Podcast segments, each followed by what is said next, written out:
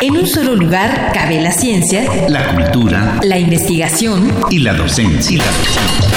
En un solo espacio radiofónico te enteras de lo más relevante de nuestra universidad, nuestra universidad. Aquí, en Espacio Académico Apaunano. El pluralismo ideológico, esencia de la universidad. Esencia de la universidad.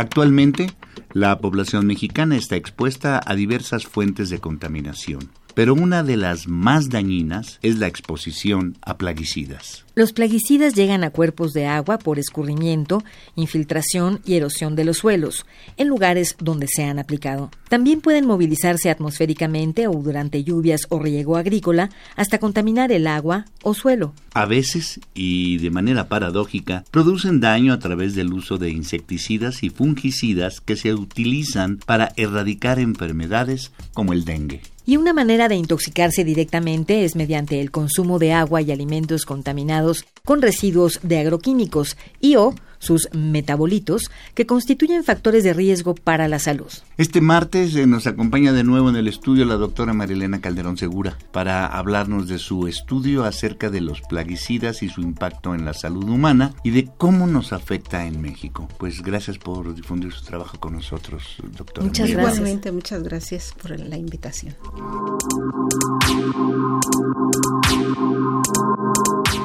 Nuestra invitada cursó la licenciatura en biología y la maestría en ciencias con especialidad en biología celular y doctorado en ciencias en la Facultad de Ciencias de la UNAM y su postdoctorado en el Departamento de Biología Molecular y Bioquímica en la Facultad de Medicina en la Universidad de Calgary, Canadá. Cuenta con una gran producción científica y entre otras distinciones, en 2016 recibió la medalla Sor Juana Inés de la Cruz por sus labores científica, docente y de difusión.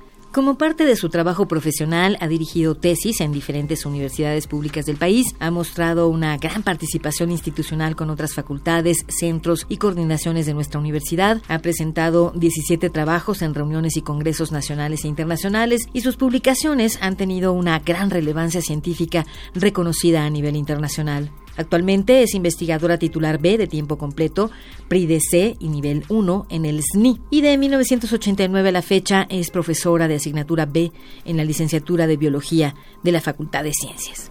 Bien, pues para empezar nuestra entrevista en esta ocasión le preguntaríamos cuál es la situación de la contaminación por el uso de plaguicidas y su impacto en la salud humana en nuestro país, doctora Calderón Segura.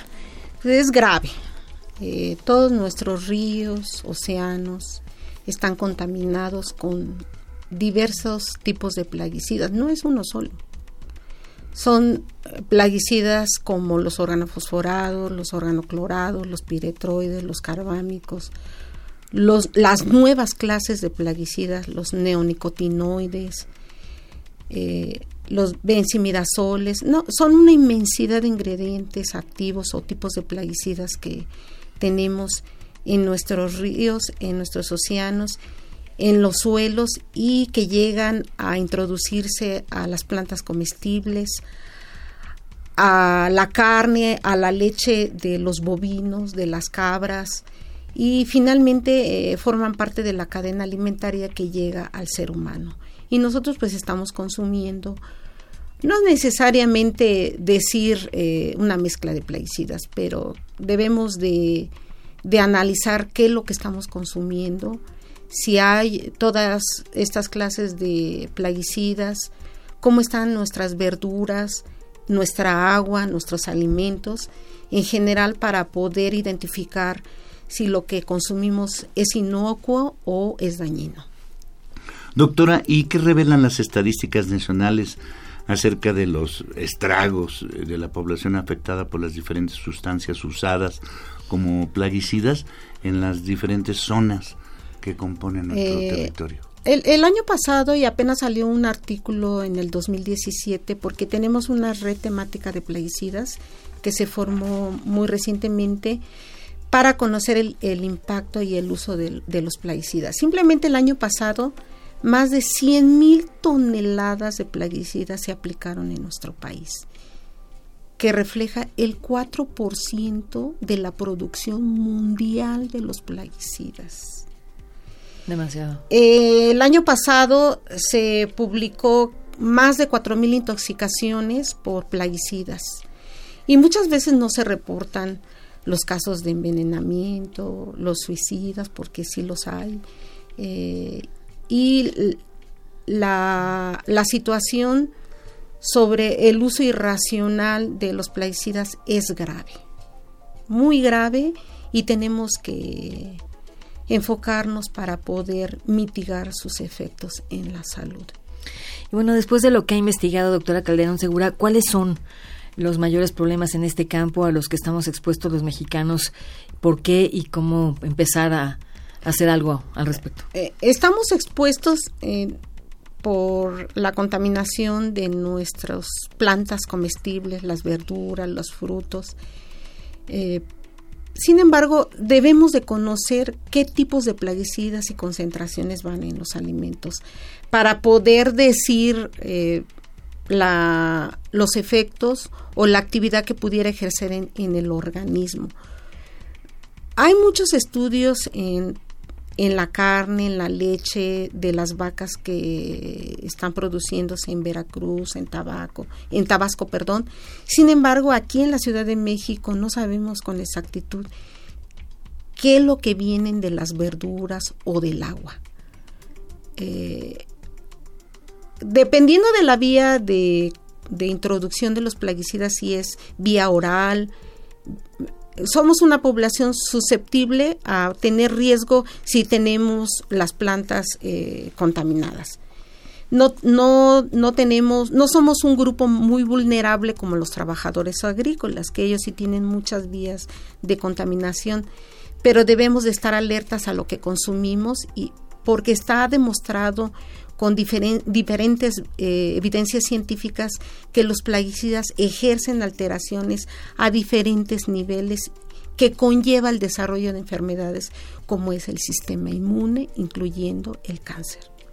Doctora, y bueno, me supongo que hay normas, ¿no? Este, ¿qué dicen las normas mexicanas al respecto del uso de plaguicidas en nuestro país? Las normas sí, eh, eh, no son muy estrictas. Lo que dicen las normas mexicanas es sobre lo que debemos de tener cuidado, más bien las personas que laboran en los campos agrícolas, agrícolas, perdón, o los que usan los plaguicidas, las normas dicen cómo deben de ser transportados los plaguicidas, cuáles son las concentraciones que deben de aplicarse a los cultivos, las medidas de seguridad, eh, van etiquetados los plaguicidas y hasta ahí.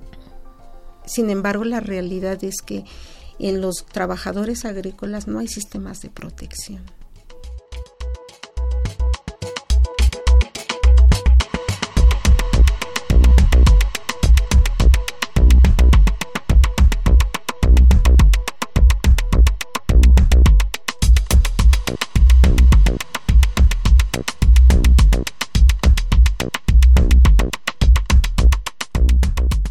Pues continuamos nuestra conversación con la doctora Marielena Calderón Segura acerca de los plaguicidas y su impacto en la salud humana en México actualmente. ¿Qué son los marcadores biológicos o biomarcadores y para qué sirven? Un biomarcador es un elemento celular, bioquímico o molecular que nos indica una alteración por exposición a un contaminante ambiental como un plaguicida, metal pesado o hidrocarburo. ¿En qué consisten las pruebas genéticas y el ensayo cometa que se le pueden aplicar a las personas para detectar posibles alteraciones? Las pruebas genéticas eh, evalúan a diferentes niveles, a nivel cromosómico, por exposición a un contaminante ambiental cambios en la estructura de los cromosomas o en el número de cromosoma, pero a nivel molecular eh, detecta, eh, detectan mutaciones, rompimientos, cambios de sus bases. Y el ensayo eh, cometa es un ensayo genético que nos detecta rompimientos del genoma. Y con ello eh, puede evidenciar rápidamente alguna alteración de nuestro genoma por exposición a un contaminante ambiental. El mismo nombre dice ensayo cometa la célula que tiene daño en el genoma adquiere la forma del cometa. El núcleo o la cabeza del cometa, ¿sí? Y su cauda es la forma de daño que nos refleja la cauda fragmentada. La cauda es el genoma fragmentado. Entonces, el ensayo cometa nos evidencia fragmentación del genoma eh, con, a nivel este, morfológico que adquiere la célula cuando es dañada. Y bueno, ¿cuál ha sido el objetivo de su investigación en general o también a nivel particular y qué espera de ella, doctora Calderón? Mi objetivo es identificar las clases de plaguicidas que estén que causen o provoquen daño en el genoma y estén eh, relacionadas con el inicio de, del desarrollo de las enfermedades, incluyendo el cáncer. Paralelamente nosotros estamos identificando las alteraciones en la respuesta inmune por estos plaguicidas, porque eh, a, veces nosotros nos exponemos a los plaguicidas sin saber o conocer lo que pueda eh, ocasionarnos y muchas veces no sabemos si la enfermedad que tenemos es causada por un contaminante o por un microorganismo. Y esto justamente para crear conciencia al respecto. Sí, claro que sí. Sí, dar la información de nuestras investigaciones para mitigar los efectos en la salud. Y, y, bueno, con la globalización y el gran intercambio de productos agrícolas que hay entre el mundo, ¿qué tipo de políticas públicas harían falta en México para prevenir este tipo de contaminación y sus consecuencias en la salud de nuestra población? Pues modificar las normas para que se identifique el tipo de plaguicidas, sus concentraciones y sus efectos en la salud. Sobre todo, a mí me gustaría que estas normas tuvieran el propósito de que se implementara un sistema de protección para los trabajadores agrícolas y hacer buen uso de, de los plaguicidas. Pues sí, hace falta reflexionar y trabajar muchísimo al respecto de todo lo que nos ha comentado. Pues el tiempo del programa está por terminar, por lo que agradecemos mucho la presencia de nuestra invitada, la doctora María Elena Calderón Segura, quien nos ha puesto al día en el tema de los plaguicidas y su impacto en la salud humana. Muchas gracias por habernos compartido su trabajo. Muchísimas gracias, doctor. Muchas gracias también por invitarme y compartir este espacio.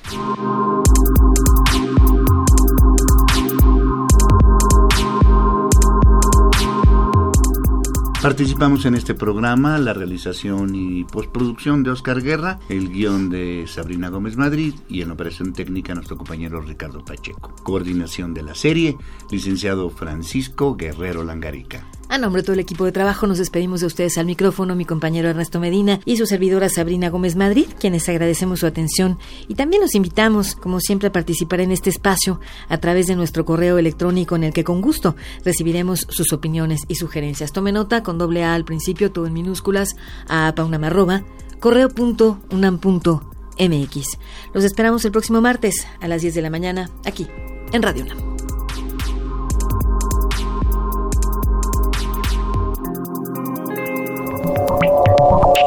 En un solo lugar cabe la ciencia, la cultura, la investigación y la docencia. En un solo espacio radiofónico te enteras de lo más relevante de nuestra universidad, nuestra universidad. Aquí, en Espacio Académico Apaunam. El pluralismo ideológico, esencia de la universidad. Esencia de la universidad.